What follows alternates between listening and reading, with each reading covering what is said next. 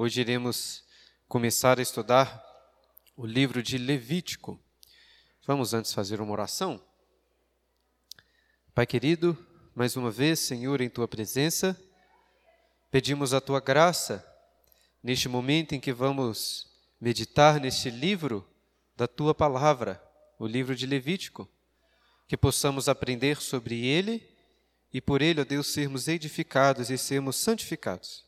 Dá-nos, ó Deus, compreensão, é o que pedimos, em nome de Jesus. Amém. Vamos começar lendo um texto da palavra de Deus? Eu quero convidá-los a abrirem primeiro lá no finalzinho do livro do Êxodo, para percebermos uma transição aí do livro do Êxodo para Levítico. Êxodo capítulo 40, no finalzinho é Êxodo 40, versículo 34 e 35. Nós vamos ler Êxodo 40 e depois lá no, em Levítico capítulo 9. Vamos ler dois textos para iniciar. Primeiro Êxodo, capítulo 40, versículos 34 e 35, que dizem assim: Então a nuvem cobriu a tenda da congregação e a glória do Senhor encheu o tabernáculo. Moisés não podia entrar na tenda da congregação porque a nuvem permanecia sobre ela e a glória do Senhor enchia o tabernáculo. Agora, passem um pouco suas páginas, Levítico capítulo 9. Vamos ler do versículo 22 ao 24. Levítico 9, 22 ao 24. Eu quero convidá-los a tentar prestar atenção aí no que, que mudou de um texto para o outro. Agora, Levítico 9, 22. Depois Arão levantou as mãos para o povo e o abençoou, e desceu, havendo feito a oferta pelo pecado, e o holocausto e a oferta pacífica. Então entraram Moisés e Arão na tenda da congregação, e saindo abençoaram o povo, e a glória do Senhor apareceu a todo o povo. Eis que saindo fogo diante do Senhor, consumiu o holocausto e a gordura sobre o altar, o que vendo o povo, jubilou e prostrou-se sobre o rosto. Qual é a diferença entre o que termina o livro do Êxodo e agora? A dica está aí no versículo 22, 23, na verdade. Então entraram Moisés e Arão na tenda da congregação. O livro do Êxodo termina com a glória do Senhor enchendo o tabernáculo, mas dizendo que Moisés não podia entrar naquela tenda. No entanto, agora em Levítico, no capítulo 9, nós vemos que Moisés e Arão entraram na tenda da congregação. E essa é exatamente a transição que o livro de Levítico vai nos ensinar. O livro de Levítico narra como e quem pode entrar diante da presença de Deus. Por isso que coloquei como título Levítico para o estudo em Levítico, entrando na presença de Deus. Talvez o livro do Levítico seja um dos mais difíceis de serem lidos de toda a Escritura. Se já era difícil, já foi difícil ler o livro do Êxodo lá com os utensílios, os detalhes do tabernáculo, chegamos agora a um livro que é difícil de leitura por quê? Um dos motivos é porque é um livro de pouquíssimas narrativas, é, o que torna a leitura um pouco mais difícil de, de, de compreender. Mas também porque o livro de Levítico é um manual muito antigo de coisas que nós não fazemos mais. E que para alguns pode parecer assim, sem uso, sem nenhuma, sem nenhum propósito. Talvez você já tenha passado por isso. Qual que é o propósito de ler um livro como esse com tantos detalhes? Mas irmãos, como é importante entendermos o livro do Levítico. Como é importante se queremos compreender o que é o evangelho. Porque preste atenção, todos, ou praticamente todos os elementos do Evangelho, a morte de Cristo, o sangue de Jesus sendo derramado, o véu do tabernáculo se rasgando, a ressurreição e ascensão de Cristo aos céus para a presença de Deus, todos esses elementos do Evangelho só podem ser realmente compreendidos se você ter a ideia do que está escrito aqui no livro de Levítico, porque é o livro de Levítico que lança as bases daquilo que Cristo veio fazer para nos salvar. E nós temos aprendido desde o início é, tenho destacado que, é, nesses estudos que estamos fazendo aqui dos livros da Bíblia, que Deus é um contador de histórias, Ele é o perfeito contador de histórias. E Ele está narrando aqui, Ele criou todo mundo para narrar a história de salvação, a história de redenção do seu filho, do, do seu povo, através do seu filho. E, apesar de serem livros distintos, nós temos que lê-los em uma sequência, principalmente esses cinco primeiros livros da lei. E existe uma sequência da narrativa, do drama que Deus está escrevendo. O livro de Levítico é o terceiro. O primeiro livro é o livro de Gênesis. Em Gênesis, nós vemos quando Adão e Eva, por causa do pecado, são expulsos de diante da presença de Deus. Eles são expulsos do paraíso. No entanto, em Gênesis também que encontramos a promessa de uma volta ao paraíso, de uma volta à presença de Deus. Por isso que o livro do Gênesis é marcado por essa promessa que é feita com Adão, é feita com, Moisés, com Noé e é feita principalmente com Abraão. Uma promessa de um retorno à presença de Deus. E o livro do Êxodo?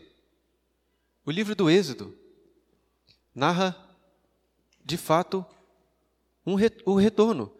Expliquei para os irmãos da última vez que estávamos estudando aqui que Deus não libertou o povo do Egito apenas para os libertar. Ele os libertou com o propósito de trazê-los para a sua presença, tanto que ele os libertou para aparecer para eles no Monte Sinai, depois para estabelecer o seu tabernáculo, que seria a sua presença em meio ao povo. Ou seja, o livro do Êxodo é o retorno do povo para a presença de Deus.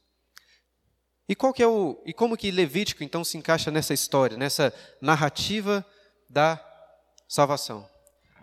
Se encaixa, irmãos, porque é Levítico que nos mostra como entrar na presença de Deus. Como vimos no início, Moisés, no final do livro do Êxodo, não entra no tabernáculo, não entra na tenda da congregação. Mas agora em Levítico, ele entra como representante de todo o seu povo, ele e Arão. O livro de Levítico tem muito destaca muito a presença de Deus. Por 60 vezes se você contar, o livro fala de coisas ou de atitudes sendo realizadas diante da presença de Deus. Até pensei dar como título para esse estudo corandel, que é uma expressão latim muito famosa entre os reformados, diante da presença de Deus. Porque é sobre isso que o livro do Levítico está ensinando. No entanto, existe uma tensão em todo esse livro, um problema, vamos dizer assim. É um, um, problema na narrativa. Né? Todas as boas histórias possuem geralmente tensões a serem resolvidas. E qual é a tensão de um povo diante da presença de Deus? A tensão é, irmãos, como que um povo impuro e pecador pode entrar na presença do Deus Santo? Considerando aqui o Monte Sinai como presença de Deus, depois o tabernáculo como presença de Deus, poderíamos até citar o Salmo de número 24 no versículo 3, quando o salmista pergunta assim: Quem subirá ao monte do Senhor? Quem há de permanecer no seu santo lugar? O livro de Levítico é para responder essa pergunta: quem pode entrar na presença de Deus? Inclusive, essa semana li um livro, um excelente livro sobre Levítico, que chama, que é, que é exatamente o título do livro, é uma citação deste salmo que nós acabamos, que eu acabei de citar, né? Salmo 24, versículo 3. Who shall ascend the mountain of the Lord? Quem subirá ao monte do Senhor, né? Uma teologia bíblica do livro de Levítico. Porque o livro de Levítico é exatamente a resposta para essa questão que o salmista levanta. Quem pode entrar na presença de Deus? Pois Deus é santo. Um dos temas marcantes no livro de Levítico, se você leu aí durante essas semanas ou se lembra, é a santidade. Deus é santo. Como que um povo pecador pode habitar na presença de um Deus santo? Ou como falamos no último domingo, como que o fogo da pureza de Deus pode habitar em meio àquele povo impuro? Como que o fogo pode estar em uma sarça e não consumi-la? Mas é exatamente assim que Deus se revela a Moisés: um fogo que não consome. É claro que ele consome também pecadores, mas pela sua graça, e como vemos no livro de Levítico, pela sua graça, um caminho é aberto para que o povo possa estar e possa habitar na presença de Deus. E essa última semana, também baseado neste livro aqui, mas estava comparando na, em vários textos das Escrituras, estava pesquisando sobre um assunto que eu já tinha ouvido falar algumas vezes, mas que agora para mim, pelo menos, faz um pouco mais de sentido, que é uma questão, vamos dizer assim, geográfica relacionada à presença de Deus. O tabernáculo, vou desenhar aquele pequenininho para vocês só entenderem. A Bíblia ensina que o tabernáculo, ele era voltado para o ocidente. Para o ocidente. E por que, que isso é relevante? Né? Talvez você leia isso lá no Bíblia, ah, ocidente, daí? Qual que é? Só uma questão geográfica qualquer? Pode até ser que sim, mas parece que não. Se você olhar, depois pesquisa na sua Bíblia, numa referência bíblica, todas as vezes que aparece, por exemplo, a palavra Oriente. O que, que está para o Oriente? Por exemplo, quando o homem foi expulso do jardim da presença de Deus, ele foi expulso para o Oriente. E várias vezes a Bíblia parece trazer esse entendimento, que para o Oriente é para longe da presença de Deus, enquanto para o Ocidente é para mais perto da presença de Deus. Então, essa é a distinção. E o tabernáculo era virado para o Ocidente.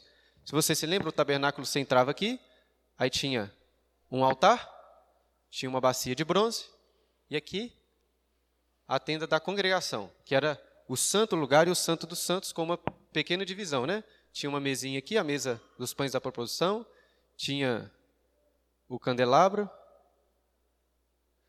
que era virado, né, a luz do Senhor virada ali para os pães da proposição, que eram uma representação, eram doze pães, né, representando as doze tribos. Tinha, tá pequenininho, pequenininho, mas acho que dá para entender. Tinha o altar do incenso e aqui dentro a arca da aliança, que era o estrado dos tronos de Deus. Mas a ideia que eu estou querendo mostrar para os irmãos é que o livro de Levítico nos ensina qual é o caminho para a presença de Deus. E este caminho se dá através de um processo muito tratado no meio evangélico, nas Escrituras, através da santificação.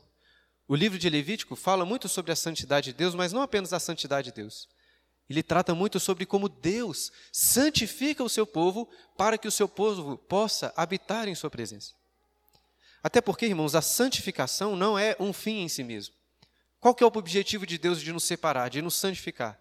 Para que possamos habitar na presença dele, para que possamos ter comunhão na presença dele.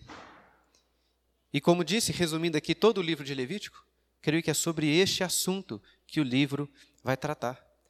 Abra lá no final do livro de Levítico, no penúltimo capítulo, capítulo 26. Capítulo 26, nós vemos bênçãos de Deus para o povo, se eles obedecessem, como também maldições e castigos, caso ele, eles desobedecessem. E acho que se você ler e reparar todas as bênçãos, a bênção principal está aí no versículo 12. Versículos 11 e 12, 26, 11 e 12. Porei o meu tabernáculo no meio de vós, e a minha alma não vos aborrecerá. Andarei entre vós e serei o vosso Deus, e vós serei o meu povo. Essa é a bênção de Deus, ele é andar em meio a eles. Onde que é essa ideia de Deus andando em meio aos homens? De onde que, o que, que isso te lembra? Que lugar que isso te lembra? Do jardim do Éden. Levítico está nos ensinando como que agora Deus iria habitar novamente em meio ao seu povo. Agora, olhe qual que é a pior ou a mais grave das maldições, o final aí deste capítulo, versículo 33. 26, 33. Espalhar-vos-ei por entre as nações, e desembanharei a espada atrás de vós. A vossa terra será assolada, e as vossas cidades serão desertas. Existem vários castigos aí para o povo, caso eles desobedecessem, descumprissem a aliança. Mas o ápice do castigo de Deus é os espalhar, como de fato aconteceu na história de Israel. Os espalhar por entre as nações para longe, essa é a ideia. Para o, para o Oriente, para longe da presença do Senhor. Este é o castigo de Deus. E assim, irmãos, eu queria que se vocês entenderem essa ideia, de que o livro do Levítico está nos ensinando sobre como entrar diante da presença de Deus. Queria que vocês já vão ter entendido o tema principal deste livro, que é exatamente este. Mas vamos começar a tratar hoje, né, na próxima aula, do livro em si. Quero propor um esboço aqui. Vários, obviamente, vários tipos de divisão do livro são propostas. Até mandei para os irmãos um vídeo né, daquele Bible Project, né, que uma, uma possibilidade de esboço que alguns defendem é colocar, entendendo que o capítulo 16, que fala sobre o dia da expiação, está no centro do livro, e as partes elas se relacionam numa estrutura literária chamada quiasmo, que o primeiro se relaciona com o último, o segundo com o penúltimo, de forma que o centro é o ápice do livro, vamos dizer assim. Até possível entender dessa maneira, mas eu particularmente não sei se estou tão convencido assim dessa estrutura. Eu preferi mais uma estrutura mais ou menos proposta neste livro aqui, que propõe uma divisão em três, vamos dizer assim, movimentos. Estamos falando sobre entrar na presença de Deus. Existem então três movimentos no livro entrando na presença do Senhor. Do capítulo 1 ao 10, aproximando da presença de Deus. Nós vamos ver como que as ofertas têm a ver com essa ideia de se aproximar da presença de Deus. Depois do capítulo 11 ao 16, vou colocar aqui, limpando limpando a casa de Deus, o tabernáculo, para que pudesse entrar, então, né? Se aproximar e entrar dentro da casa de Deus, da presença do Senhor. E por fim, uma última divisão do capítulo 17 até o 27, vivendo na presença de Deus. Corandel, né? Vivendo diante da presença do Senhor. Essa parte às vezes é chamada de código de santidade. Como que um povo se que se aproximou do Senhor, que foi purificado por Deus, deve viver de forma santa em sua presença. Então, essa é uma, uma possibilidade de, de divisão aí. E hoje nós vamos ficar mais ou menos até, eu acho que até o capítulo 15. E semana que vem, continuando a partir do capítulo 16. Tranquilo? Vamos começar então aqui com as ofertas. Como coloquei aqui, irmãos, do capítulo 1 ao 7, são apresentados diferentes tipos de ofertas que eram apresentadas diante do Senhor ali no tabernáculo.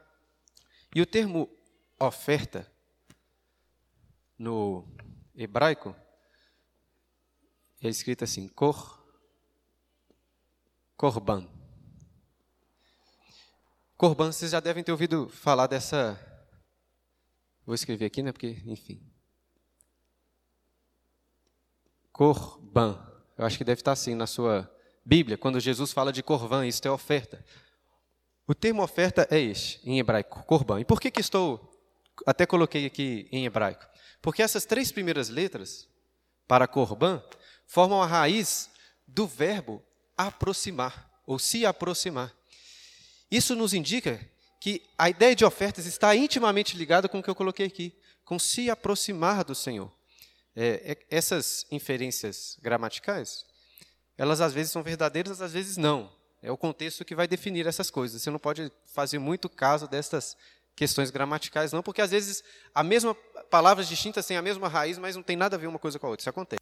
Mas nesse caso, parece que o contexto nos indica que realmente as ofertas apresentadas diante do Senhor são para se aproximar dele. E assim, é, existem discussões aí sobre quantas ou quais tipos de ofertas que são explicados no livro de Levítico. Nos livros que eu li, todos falam a mesma coisa. Existem divergências, mas ao mesmo tempo todos concordaram que a melhor divisão é entre cinco tipos de ofertas. Se você ler do capítulo 1 ao 7, você vai ver cinco tipos diferentes de ofertas. A primeira é o chamado de holocausto. Holocausto significa literalmente, uma tradução literal, né? Ascensão. É uma ideia de subir. O holocausto era uma oferta sacrificada e queimada inteiramente e a fumaça dela subia, ascendia até os céus, um símbolo assim de consagração. Uma das características do holocausto, que era o mais comum, é que ele tinha que ser oferecido todos os dias, duas vezes ao dia. E o que o livro de Levítico nos ensina é que a, que este fogo deveria queimar continuamente, sempre a fumaça subindo diante da presença do Senhor através dos holocaustos. E uma diferença também, em relação às outras ofertas do holocausto, é que o holocausto tinha que ser queimado inteiramente ao Senhor. Tirando a pele, né, que ela é retirada, é, não acontecia como nos outros, que às vezes separava a coxa, o peito para o sacerdote. Toda a carne, todos, todas as partes do animal eram sacrificadas e queimadas ao Senhor, talvez como um símbolo, a gente poderia espiritualizar um pouco, né? Acho que é possível fazer assim, como um símbolo de consagração total ao Senhor, entregar tudo para para Ele. Então, holocausto. Isso nós vemos no capítulo 1 de Levítico, sobre o holocausto. No capítulo 2, você vai encontrar lá as ofertas de manjares. É, manjares porque se relaciona mais, não a animais sendo sacrificados, mas a bolo, farinha. É, o termo que é traduzido aí por manjar, se fosse traduzido literalmente, seriam tributos ou presentes. É uma forma, vamos dizer assim, de se aproximar do rei agradecendo a ele. Porque preste atenção, para você entrar na presença de um rei, não basta apenas você não ter inimizade com ele. Se você é uma pessoa desconhecida, se você nunca fez nada de mal ao rei, isso te garante acesso à presença do rei? Não. Todos esses filmes que tem rei, o que, que as pessoas, quando chegam diante do rei, oferecem para eles? Presentes, tributos. Então, as ofertas de manjares eram uma forma de se chegar diante da presença de Deus oferecendo a ele tributos. Em terceiro lugar, essa minha oferta favorita eram as ofertas pa pacíficas. As ofertas pacíficas, como no capítulo 3 é narrado, eram de animais sacrificados, mas depois lá no capítulo 7 mostra que não só animais, como também como se fossem manjares, né? bolos, etc., pães poderiam ser oferecidos como ofertas pacíficas. E qual que é a característica da oferta pacífica, que às vezes é até traduzida também por ofertas de comunhão? Diferente de todas as outras, as ofertas pacíficas, quem entregava ela, comia dessas ofertas diante da presença de Deus. Então, por isso que é às vezes chamada de ofertas da comunhão. As pessoas não só entregavam ao Senhor, mas como, como comiam delas, não só os sacerdotes. Os sacerdotes comiam dos manjares e comiam das outras ofertas também. Mas as ofertas pacíficas era o povo sentado diante da presença de Deus para comerem juntos, demonstrando a comunhão. E por fim, a quarta e a quinta são ofertas pelos pecados e ofertas pela culpa. Eu, particularmente, não consigo distinguir muito bem a, a quarta da quinta. Eu sei que são dois tipos de ofertas que estão lá. Nos livros li algumas propostas de distinção entre as duas, mas nenhuma me pareceu assim, nó, fechei com essa aqui. Eu fiquei na dúvida. O fato é que essas, essas duas ofertas, elas são sacrifícios oferecidos por pecados que foram cometidos e que você, vamos dizer assim, que você sabe quais são os pecados, geralmente pecados específicos de uma pessoa, de todo o povo, ou então do sacerdote. Os holocaustos eram também oferecidos como sacrifício expiatório, no sentido de purificar, de expiar o pecado das pessoas. Mas os holocaustos parecem ser de uma forma mais genérica, entendeu? Todos os dias eles tinham que ser oferecidos, não é por causa de um pecado em si. Já essas aqui são ofertas quando a pessoa peca, ela iria oferecer-lhe um, ou, ou uma oferta pelo pecado, ou então uma oferta pelo seu, pela culpa, né, como o texto coloca aqui. Então, essas são as cinco, vamos dizer assim, os cinco é, tipos de ofertas que o livro nos apresenta. E qual que era, os, qual que era vamos dizer assim, o objetivo de todas essas ofertas? Qual era o objetivo? Vou usar um pouco do espaço aqui eram basicamente três: expiação, consagração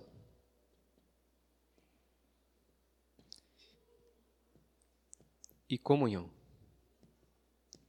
Em primeiro lugar, eram para ser expiados. O termo expiação, que é traduzido aí na nossa Bíblia por expiação, é um termo que os teólogos e eruditos da língua hebraica vão dizer que são que é um termo muito difícil de se traduzir. É, é um termo talvez que seja mais familiar. O termo em hebraico é kippur. É, talvez seja mais familiar porque vocês já devem ter ouvido, devem ter ouvido falar do Yom Kippur, ou Yom, é, na verdade o, o, verbo é kipper, né? Aí o, o, verbo expiar. Aí Yom é dia, né? Dia da expiação, Yom Kippur. Vocês já devem ter ouvido essa expressão, né? Por causa do contexto judaico. Nunca ouviu? Yom Kippur? Dos, dos judeus? Alguém já deve ter ouvido aí, né? Não é, não é tão fora da realidade. Não. Mas, enfim, é um dia muito especial para o povo judaico, porque era um, um dia muito especial para essas pessoas. É o dia da expiação. E expiação tem a ver com a substituição de um pagamento, como um, é um processo de purificação, de santificação do povo. Abram lá suas Bíblias, fazendo favor, em Levítico 17, versículo 11, quando ele fala sobre esta, esta expiação. O propósito Levítico 17, 11. Acho que nós encontramos aí o propósito, né? o objetivo dessas ofertas. Levítico 17, 11, o texto está falando aí sobre a proibição de comer o sangue na carne. E aí diz assim: Porque a vida da carne está no sangue. Eu vou-lhe tenho dado sobre o altar para fazer expiação pela vossa alma. Isso é Deus falando. Porquanto é o sangue que fará expiação em virtude da vida. E notem duas vezes então o termo expiar. Notem também, irmãos, que a, a ênfase. Olha o que, que Deus diz aí. Eu vou-lo tenho dado sobre o altar. Quem que estava oferecendo esses holocaustos, esse sacrifício sobre o altar? Deus está dizendo que não são os sacerdotes em primeiro lugar. É claro que os sacerdotes estavam lá, mas Ele está dizendo, eu que estou oferecendo estes sacrifícios. Porque o livro de Levítico, assim como todas as escrituras, nos ensinam que é Deus quem nos salva. É Deus que se aproxima do povo, o que faz eles se aproximarem de si. É Ele quem os limpa, é Ele quem os santifica, é Ele quem os abençoa através das mãos dos sacerdotes. E é Ele quem expia os seus pecados. Essa ideia de, da expiação é de substituição. Assim como Cristo nos substituiu, assim como aqueles animais substituíam quando eles colocavam a mão sobre aquelas ofertas, é como se estivessem, aquele animal estivesse substituindo o castigo que eles mereciam por causa dos seus pecados. E em segundo lugar, disse que as ofertas têm um objetivo de consagração. Lembram do holocausto? O holocausto era uma fumaça que continuamente estava subindo, ascendendo à presença de Deus. Você pode pensar também nos manjares e nos tributos, nos presentes que eram oferecidos ao Senhor. Como disse, né, você não precisa, você não entra na presença de um rei apenas porque não tem pecado, apenas porque não tem inimizade, mas você apresenta para ele, assim como diante da presença do Senhor. Não basta apenas os nossos pecados terem sido perdoados. Precisamos de oferecer algo ao Senhor e os tributos, né, os manjares apontam para isso. E por fim, a comunhão. O objetivo de todas essas ofertas, o objetivo final, vamos dizer assim, é você ter comunhão na presença de Deus. Como o nosso catecismo ensina, o, o propósito pelo qual Deus criou o homem é glorificar a Deus e gozá-lo para sempre. A santidade tem um objetivo que é podermos viver na presença de Deus e nos alegrarmos com isso. Termos comunhão uns com os outros diante da presença de Deus. Por isso que diz que eu gosto muito dos, das ofertas pacíficas, porque simbolizavam essa comunhão do povo diante da presença do Senhor. Então, essas, irmãos, são as ofertas. Deixa eu apagar aqui para falar agora dos sacerdotes. Capítulo 8 até o versículo 10 vai tratar sobre os sacerdotes. No capítulo 8, se você dá uma olhadinha aí, verá que está falando sobre a consagração dos sacerdotes. Não só dos sacerdotes, no capítulo 8, como também de todos os utensílios, de todo o tabernáculo. E o texto diz, é, qual que é o termo que é utilizado aí para a consagração dos, dos sacerdotes? É o termo unção. Eles eram ungidos, não só os sacerdotes, né, como outras coisas. Talvez vocês já devam ter ouvido falar sobre isso. Mas qual que é o termo hebraico né, para o ungido? É um termo que em hebraico é escrito assim. Ma.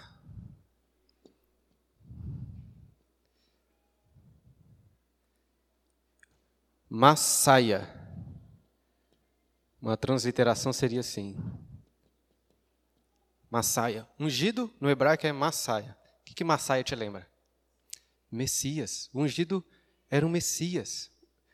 Por isso que quando você lê o Novo Testamento e fala lá de Jesus sendo o Messias, faz mais sentido. Você está entendendo qual é o propósito do livro de Levítico, o que, que Jesus está cumprindo ele, quando ele vem como o Messias prometido. É isso que nós vemos no capítulo 8, a unção dos sacerdotes. E no capítulo 9, nós vemos quando Arão, que é o primeiro dos sacerdotes, junto com seus filhos, ungidos, escolhidos por Deus, começam, vamos dizer assim, inauguram o serviço diário. É como se estivessem inaugurando o tabernáculo. A glória do Senhor já tinha descido, mas agora eles estão inaugurando este caminho sobre o qual eu falei aqui. Esse caminho diário que deveria ser percorrido até a presença do Senhor, oferecendo sacrifícios por si mesmos, os sacerdotes, e também por todo o povo. E aí o clímax desta parte do livro está naquele texto que nós lemos no início, queria que nós lêssemos novamente. Abram lá novamente. Capítulo 9, versículos 22 e 24. Nós lemos no início e vamos ler novamente. 9, 22. Depois, Arão levantou as mãos para o povo e o abençoou. Em números nós vemos a bênção araônica, né? E desceu, havendo feito a oferta pelo pecado e o holocausto e a oferta pacífica. Então entraram Moisés e Arão na tenda da congregação e saindo abençoaram o povo. E a glória do Senhor apareceu a todo o povo. E eis que saindo fogo de diante do Senhor consumiu o holocausto e a gordura sobre o altar. O que vendo o povo jubilou e prostrou-se sobre o rosto. Então inauguraram seus serviços diários e agora o povo tinha acesso à presença de Deus e podia adorar diante da presença do Senhor. Só que se você virar a página para o capítulo 10, verá um grande problema, uma das pouquíssimas narrativas deste livro, que é quando Nadab e Abiú oferecem um fogo estranho perante o Senhor. Olha só o que o texto diz, capítulo 10, versículos de 1 a 3. Nadab e Abiú, filhos de Arão, tomaram cada um o seu incensário e puseram neles fogo, e sobre este incenso trouxeram fogo estranho perante a face do Senhor, o que lhes não ordenara. Então saiu fogo de diante do Senhor e os consumiu, e morreram perante o Senhor. E falou Moisés a Arão: Isto é o que o Senhor disse: Mostrarei a minha santidade naqueles que se cheguem a mim, e serei glorificado diante de todo o povo. Porém, Arão se calou. Nadab e Abiú, sacerdotes, filhos de Arão, oferecem fogo estranho é, não é tão simples entender o que, que aconteceu. Existem várias possibilidades que as pessoas dizem aí. Alguns consideram, por exemplo, pela lei depois relacionada à bebida, que não poderia beber bebida forte antes de entrar, que talvez eles estivessem embriagados e ofereceram coisas estranhas. Assim, existem várias possibilidades, é difícil definir. O que o texto nos diz é que eles fizeram algo que Deus não havia ordenado. E o que acontece? Eles são consumidos pelo fogo da santidade de Deus. E agora tente fazer um contraste entre o capítulo 9 e o capítulo 10. Como disse aqui, né? Pense, pense nessa entrada diante da presença do Senhor como um drama, como uma narrativa. O que, que está acontecendo aqui? Capítulo 9, nós temos o ápice de quando o povo está entrando na presença de Deus, vendo a glória do Senhor e adorando a Ele. Já o capítulo 10 nos lembra, né, com a morte de Nadab e Abiú, que estar diante da presença de Deus é algo extremamente perigoso. De forma que a morte deles serve como um paradigma para mostrar o seguinte: olha, aquele que se aproximar de forma impura levará para si ou tomará para si a morte. E assim, é, o que eu estou querendo mostrar é que nesta narrativa é como se a morte de Nadab e Abiú abrissem agora caminho para os capítulos seguintes, capítulos 11 a 16, que vão falar sobre a necessidade da purificação e sobre o trabalho dos sacerdotes. Olha aí no capítulo 10 ainda, quando está falando sobre os deveres dos sacerdotes. Capítulo 10, versículo 11. Falando dos deveres dos sacerdotes, fala que um dos deveres deles era o seguinte: para fazer diferença entre o santo e o profano, entre o imundo e o limpo. E é exatamente sobre isso que trata part... o, livro Levítico vai tratar a partir do, do capítulo 11. Sobre essas distinções entre pureza e impureza, entre os limpos e impuros.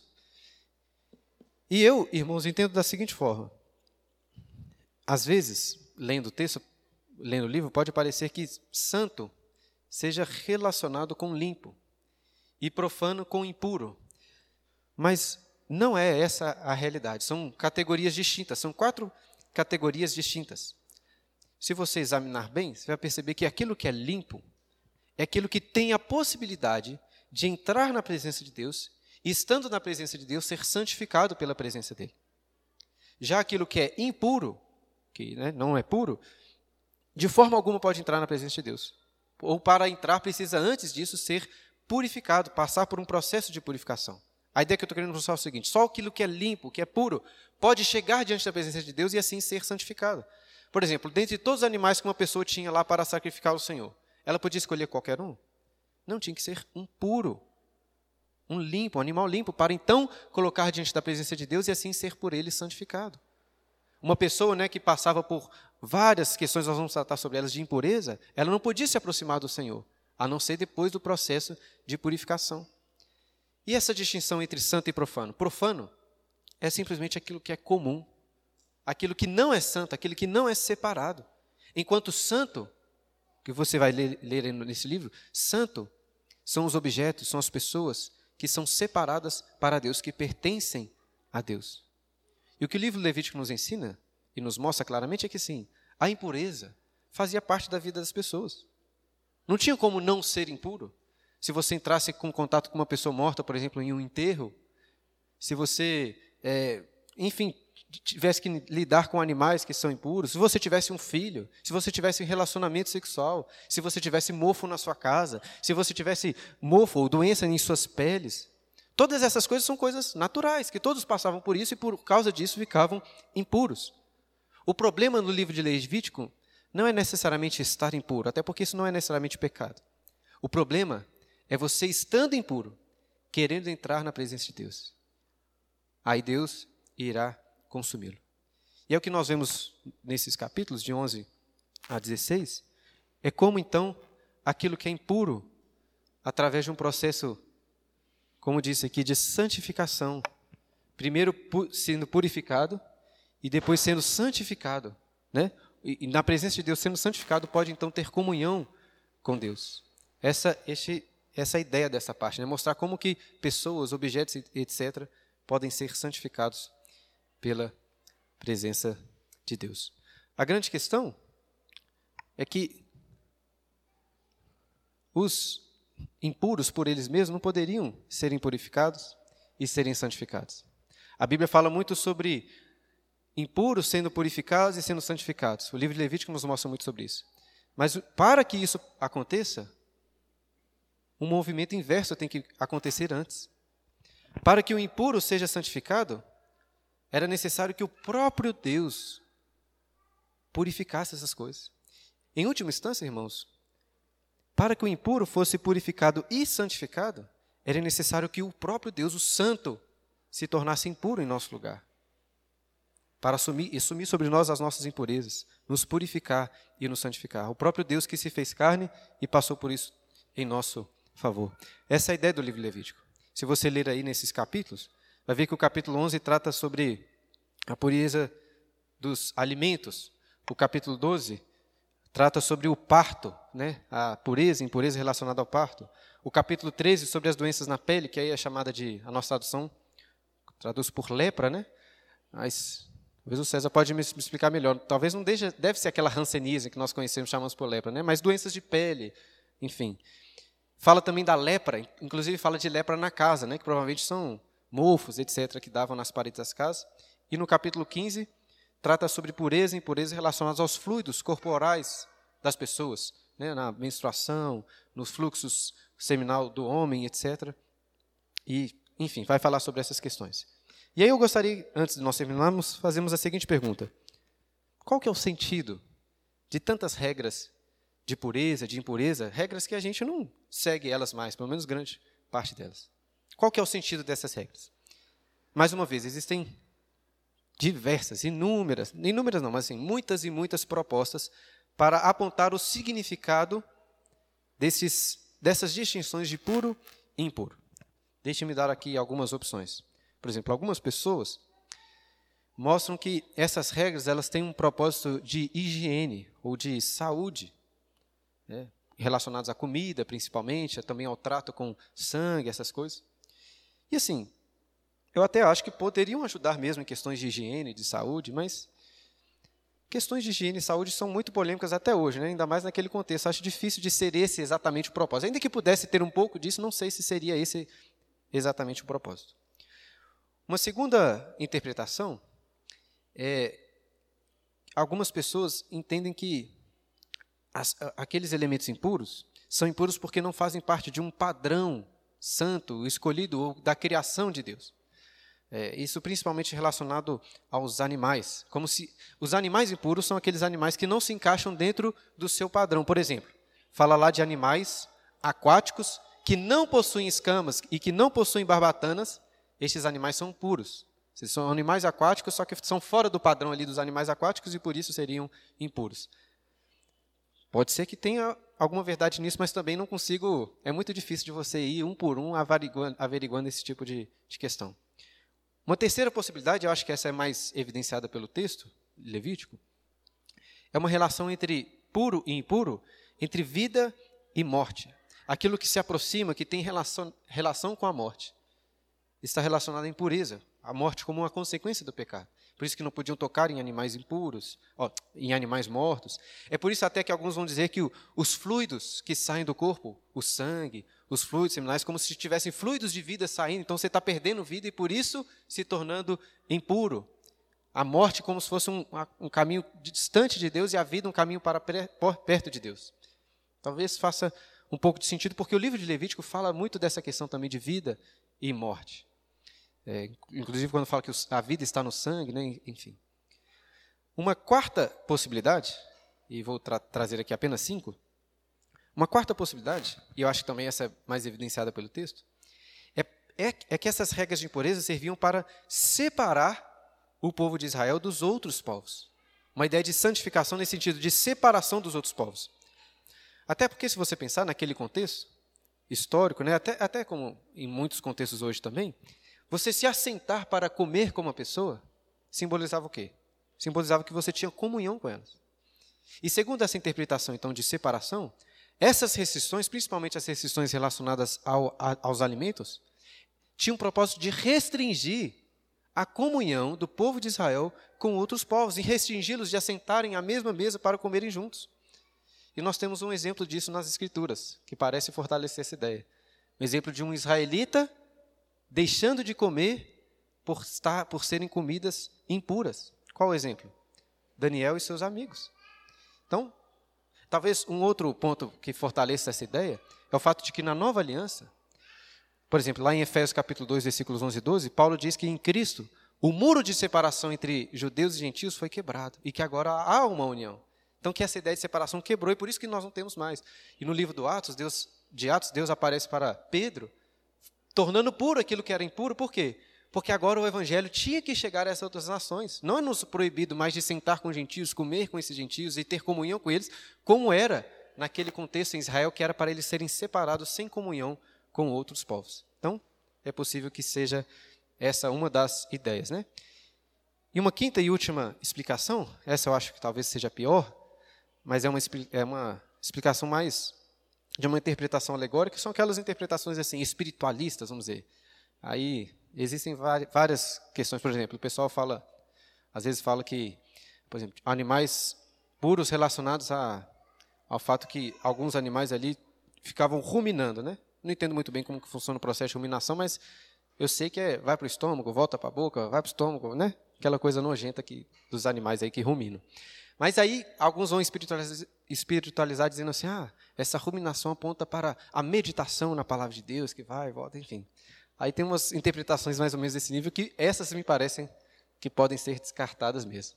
E também, talvez uma sexta, que não é uma sexta, mas uma outra opção, e, e, que alguns teólogos de fato defendem que essas regras são puramente arbitrárias, ou seja, não tem um motivo específico, é só porque Deus quer, é assim que ele falou e pronto. Tem alguma força nisso aí, porque de fato é muito difícil de você encaixar todas em, uma, em um princípio. Mas eu estou convicto, por outro lado, que o povo de Israel, quando leu essas regras, para eles fazia muito sentido. Talvez a gente tenha dificuldade pela distância de entender exatamente, mas Deus não age assim. Às vezes os pais querem criar regras para os filhos meramente arbitrárias, né? só, só para mandar. Não me parece que é assim que Deus relaciona com seus filhos. Ele cria, de fato, regras, mas todas têm um propósito é, especificado por Ele. Então, creio que esta é a ideia das, da purificação de todas, é, de, de todas as coisas. Qual é a ideia que eu acho? Né? Não esta, mas aquelas outras sobre qual falei. Separação dos povos, né? separar Israel de todas as outras nações, santificá-los. E essas impurezas, se você olhar uma, uma característica que a gente pode destacar, é que a impureza, ela mostra que todas as áreas da vida, todas as áreas da criação foram contaminadas pelo pecado. Todas as áreas foram contaminadas. Inclusive que para você se aproximar de Deus, não basta apenas você ter um espírito bom, um espírito puro. Porque, como Paulo fala em 1 Coríntios 6, nós devemos apresentar também os nossos corpos com pureza diante do Senhor. Então, o livro de Levítico está nos mostrando que todas as coisas devem ser consagradas a Deus, não só aquilo que nós chamamos de espiritual, mas o nosso corpo, o nosso físico, não só o nosso próprio corpo, mas como toda a criação. Inclusive, acho que nisso o livro de Levítico nos aponta para o dia em que Deus vai habitar na terra em novos céus e nova terra, e todas as coisas serão purificadas, não só a parte espiritual, mas os nossos corpos, a grama, as cadeiras, os, as águas, tudo será purificado. Tudo foi corrompido, mas a presença de Deus significa a santificação de todo o cosmos, né? de todo o universo, de todo o mundo. A presença de Deus irá purificar todas as coisas. E assim, irmãos, nós temos ainda mais cinco minutos antes das respostas, das perguntas e respostas. Eu gostaria de concluir Talvez aqui já fazendo uma ponte para a próxima parte que vamos estudar semana que vem, se Deus nos permitir, a partir do capítulo 16. Se você ler aí no versículo 2, capítulo 16, versículo 2, Deus vira para Moisés e diz assim: Moisés, dize a Arão que não entre no santuário em todo o tempo. Como estou explicando, entrar no santuário é entrar diante da presença de Deus. E Deus está criando regras. O tabernáculo não é só a presença de Deus, mas é como o caminho para a presença de Deus. E o livro de Levítico trata sobre essa entrada. O capítulo 16 é muito importante mesmo, porque trata sobre o dia da expiação, em que os sacerdotes, os utensílios, o tabernáculo e todo o povo são purificados, para que pudesse entrar diante da presença de Deus, para que o impuro se torne puro e seja santificado. Assim como fizemos. Né? E para que isso possa acontecer, irmãos, como estava mostrando aqui, para que o impuro possa entrar diante do santo, para que um homem pecador possa entrar diante da presença de Deus, é necessário antes um caminho inverso. Que o santo se torne impuro em nosso favor. E o livro de Levítico é uma ponte para o próprio Cristo. Nós falamos aqui de ofertas e de sacrifícios que eram oferecidos. Mas o que nós podemos já perceber no livro de Levítico, mas que o Novo Testamento esclarece, joga luz, é que estes sacrifícios e essas ofertas eram insuficientes não poderiam perdoar. O autor dos Hebreus é muito claro: sacrifícios de touros não podem perdoar pecados. Animais não podiam perdoar. Uma das evidências disso, como o autor dos Hebreus nos mostra, é o fato que tinham que ser sempre oferecidas. Todos os anos, todos os dias tinham que ser oferecidos porque não purificava completamente, apontando para o único sacrifício que viria, o sacrifício de Cristo em nosso favor. Existe uma comparação também com os sacerdotes que ofereciam sacrifícios pelos seus próprios pecados, não só pelos do povo. Porque os sacerdotes eram impuros também, Moisés também era impuro, apontando a necessidade de um sacerdote que seria perfeito, para que perfeitamente pudesse nos purificar. Nem o sacerdote, nem os animais serviam. Né? Eu, ah, se você ler o livro de Levítico, você vai ver ali uma diversidade muito grande de animais. E a Rosana tinha, feito, tinha me feito uma pergunta, acho que semana passada ou essa semana? Ah, não lembro. Mas falando sobre os animais, ela falando assim, por que, que era por que, eram bodes ao invés de ovelhas lá no dia do, da expiação. Eu, eu prometo para vocês. Cadê a Rosana? Rosana está aí, não, né? Tá. Eu tentei entender por que, que é bode, não é o cordeiro, por exemplo, no dia da expiação.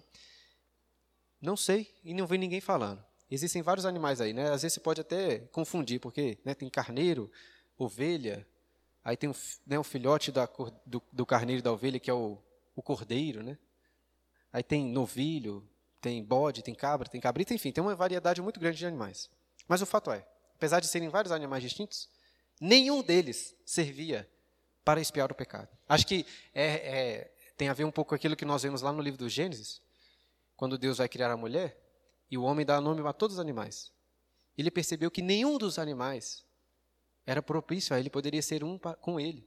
Porque nenhum animal pode substituir, pode ser um, como o homem é osso dos meus ossos e carne das minhas, da minha carne. E por fim, para a gente de fato concluir, nós falamos aqui sobre os, as ofertas que eram também oferecidas diante do Senhor como tributos, como presentes. Cristo fez isso por nós. Ele não apenas é o sacrifício que perdoa os nossos pecados, mas através da sua vida de obediência, nós oferecemos tributo diante do Senhor. A Bíblia nos ensina que Deus ele não se agrada apenas de sacrifícios. Ele quer o quê? a obediência. E já expliquei isso algumas vezes para os irmãos e volto a enfatizar. O Evangelho não diz respeito apenas a perdão de pecados. Pense novamente naquela ideia do tributo diante do rei. Não adianta apenas você não ter inimizade. Sim, nós nascemos em inimizade, somos inimigos do rei. E Jesus morreu para perdoar os nossos pecados e cancelar nossa dívida. Mas se fosse só isso, estaríamos kit, zero a zero. Não, e ainda assim, não poderíamos entrar na presença do rei.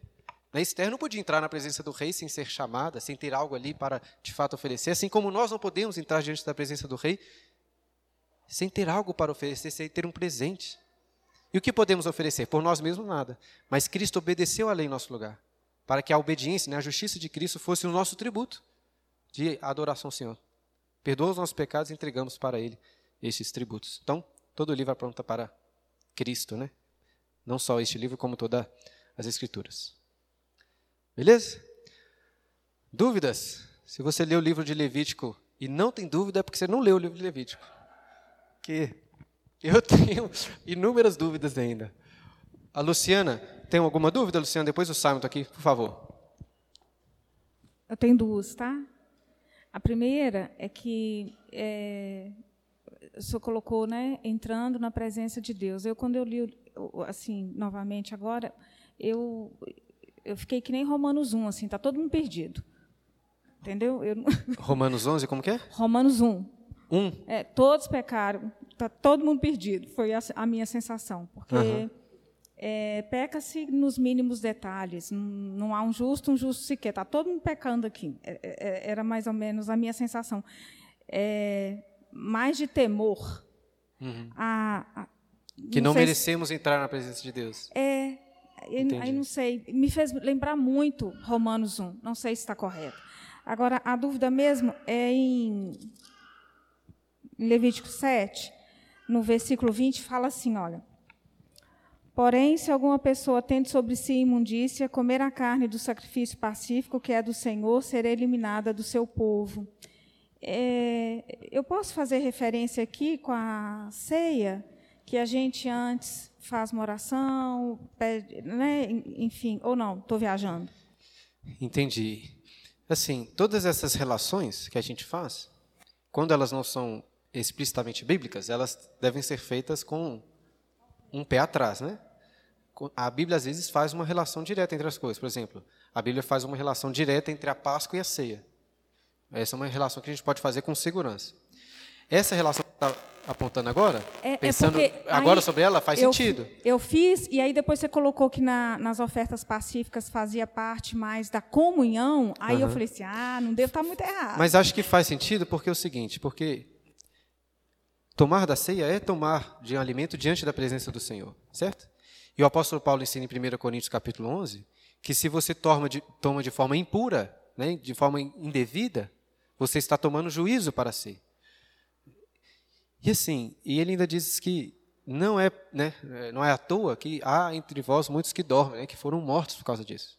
Então, é possível que isso é possível acontecer até hoje. Uma pessoa tome da ceia de forma impura e seja morta por Deus por causa disso. Então, entendo o que eu quero dizer. Parece uma boa relação. Achei boa, não tinha pensado e estou gostando. Mas igual eu disse, né? Estou pensando aqui de uma vez e como não me lembra aqui de nenhuma relação direta entre essas coisas nas escrituras, eu tenho um pé atrás para falar assim, é uma, entendeu? Aponta para a ceia. Mas faz sentido. O Simonton. Cadê o, o Simon está aqui, o Gibran? É, a respeito do holocausto aí que você falou, que a fumaça sobe, né, e o fogo é continuamente queimado diante de Deus, para a fumaça subir diante de Deus. É, eu me lembro, né, na semana, semana, semana passada, se eu não me engano, você falou que o, o a respeito do, do templo, do tabernáculo ser feito de tenda, porque ele era desmontado por causa que ele era para ser móvel. Isso, para ser móvel. Eu queria saber como que acontecia esse esse fogo queimar continuamente. Entendi. Ou as ofertas quando o povo estava peregrinando de um lugar para o outro.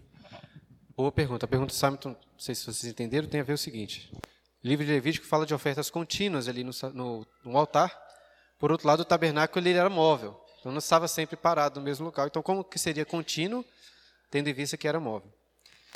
É, em primeiro lugar, a gente tem que entender que assim, a distância que eles percorreram, se você colocar no mapa, não é muito grande. Eles ficaram lá peregrinando, mas assim, não pense em 40 anos andando em, o que a Bíblia nos ensina, é que eles paravam, aí quando eles paravam, o tabernáculo era montado, aí o livro de Números mostra isso, né? Aí as tribos faziam, as, estabeleciam as suas, as suas tendas em volta do tabernáculo, com a tribo de Judá sendo a preeminente, e aí eles ficavam ali enquanto a, a, a nuvem da glória do Senhor abaixasse. Fica, eu, a impressão que eu tenho é que ficava por um bom tempo. Porque eles não ficaram 40 anos andando sem parar. Eles paravam, ficavam ali talvez mais de ano parados, e depois andavam, entendeu? É, então a regra, imagina aqui pensando, né? Era que parando, ficasse queimando, né? Enquanto eles estavam andando, dificilmente está, porque o, o altar tinha aqueles, aquelas hastes para segurar, né? Tem que avaliar isso melhor, mas me parece improvável de que enquanto eles estavam andando estava queimando ali. Eu tenho a impressão que a regra é uma regra natural, né, para quando estivessem parados. E apontando também para o dia em que o templo seria estabelecido, porque o tabernáculo também é uma sombra para o templo. Aí no templo, sim, não tinha mais mobilidade, né? Ali sim, a fumaça tinha que subir o tempo todo. É. Então eu tenho a impressão que é uma regra, mas que tem as suas exceções, no sentido de que durante a caminhada não queimava, não. Mas também não vou responder com muita firmeza, não, porque posso estar viajando aqui demais. O Elbert e minha mamãe, quem que levantou primeiro? Vai lá, vai dar tempo para os dois? Então vai lá. É, a dúvida que eu tenho nesses seus, nesses seus estudos aí, se você consegue, vai responder, por que, que a questão da impureza, toda vez que está ligada à mulher, é mais impuro do que com o homem? Isso é uma dúvida que eu tenho há muito tempo. Por exemplo, a mulher ganhava, eu já te perguntei isso antes, né? mas agora, já que você estudou mais, quem sabe você me responde. A mulher estava, é, ela dava a luz a um homem, ela estava sete dias sete impuras. Dias. Quando é com a mulher, 14 dias impuros. Tem alguma explicação? A mulher. É, isso é uma dúvida que eu Entendi. É, essa é uma questão que várias pessoas levantam mesmo. Assim. A impressão que eu tenho é que quando o povo recebeu isso, para eles era muito fácil, ou era mais, bem mais fácil do que para nós, é entender a relação. Por que, que tinham essas regras específicas? Uma coisa que precisa ficar bem clara é que não é que a mulher seja impura e o homem não, porque em relação aos dois existe impureza, né? Tem a, a impureza da menstruação da mulher, mas da, do homem também dos fluidos que saem. O único que eu me lembro que talvez tenha algum outro, mas o que eu me lembro que faz essa distinção forte é que se a mulher tivesse um filho homem, sete dias, e outro não, né? Não sei. Alguns falam, por exemplo, sobre a circuncisão, né? A única explicação que pareceu fazer algum sentido alguma coisa relacionada à, circuncisão, tendo em vista que no, no, oitavo dia ele tinha que ser circuncidado, é, e aí talvez fosse já purificado, já passasse pelo processo de purificação. Mas assim, é, não sei se para você é uma resposta satisfatória. Para mim não é não. Eu também não sei. Não sei dizer por quê. Por que, que existe essa relação, entendeu? A única resposta que já pensei, já, já pensei sobre ela é relacionada à circuncisão, porque a mulher não era circuncidada, né, a bebezinha. Hã? Fala aí, então responde aí para nós, Larissa. Não, não, tem uma pregação é, do pastor Cliff Blair falando sobre isso, e ele fala que ela também para, eu não vou lembrar exatamente tudo, talvez o César lembre melhor, mas para aguçar o desejo pelo descendente, apontando para o descendente que a salvação, que a purificação viria pelo descendente masculino. Mais ou menos isso, né, César?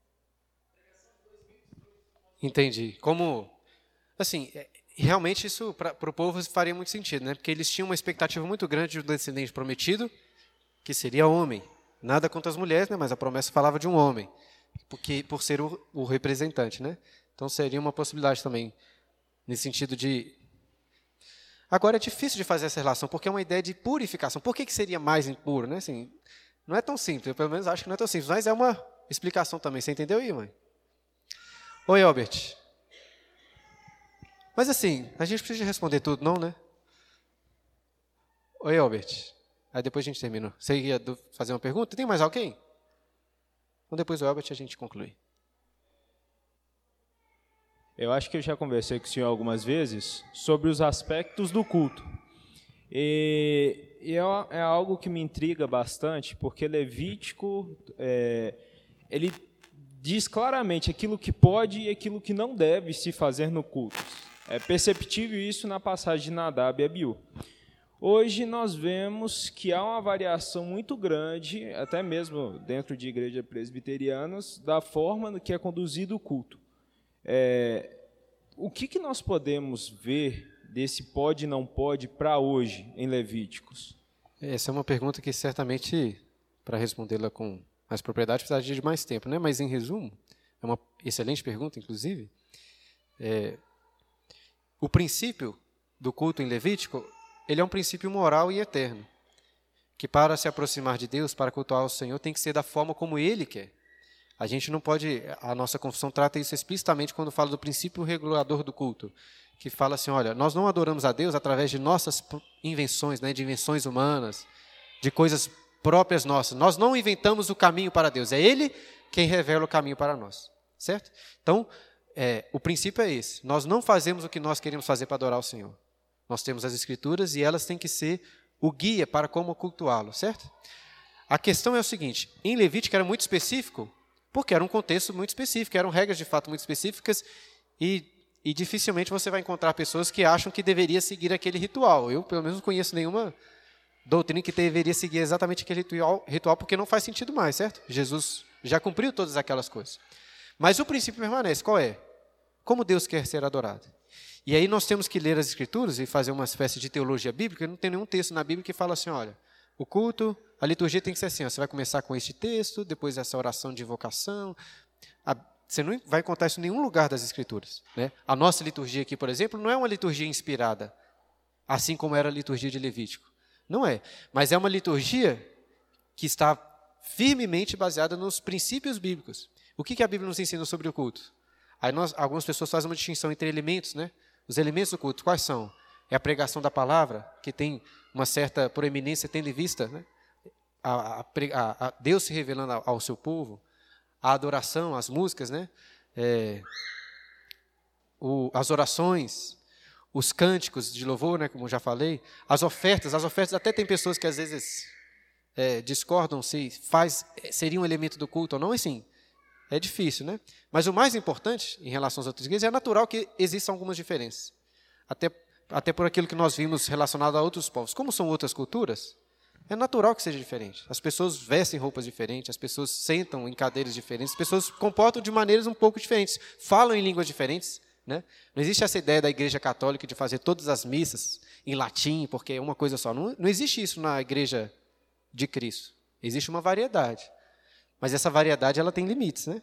E aí a gente poderia talvez estudar uma vez só sobre o culto, né? Quais são esses limites? Eu não vou entrar nesse assunto porque senão posso me, me enrolar aqui. Beleza? Irmãos, só antes da gente orar, quer dizer, vamos, não, antes de orar, eu queria rapidamente, eu trouxe aqui uns livros, semana passada eu trouxe também, só que não deu para mostrar. Além daquele livro levítico, né? Esses aqui são livros que eu estou usando para preparar os panoramas dos livros.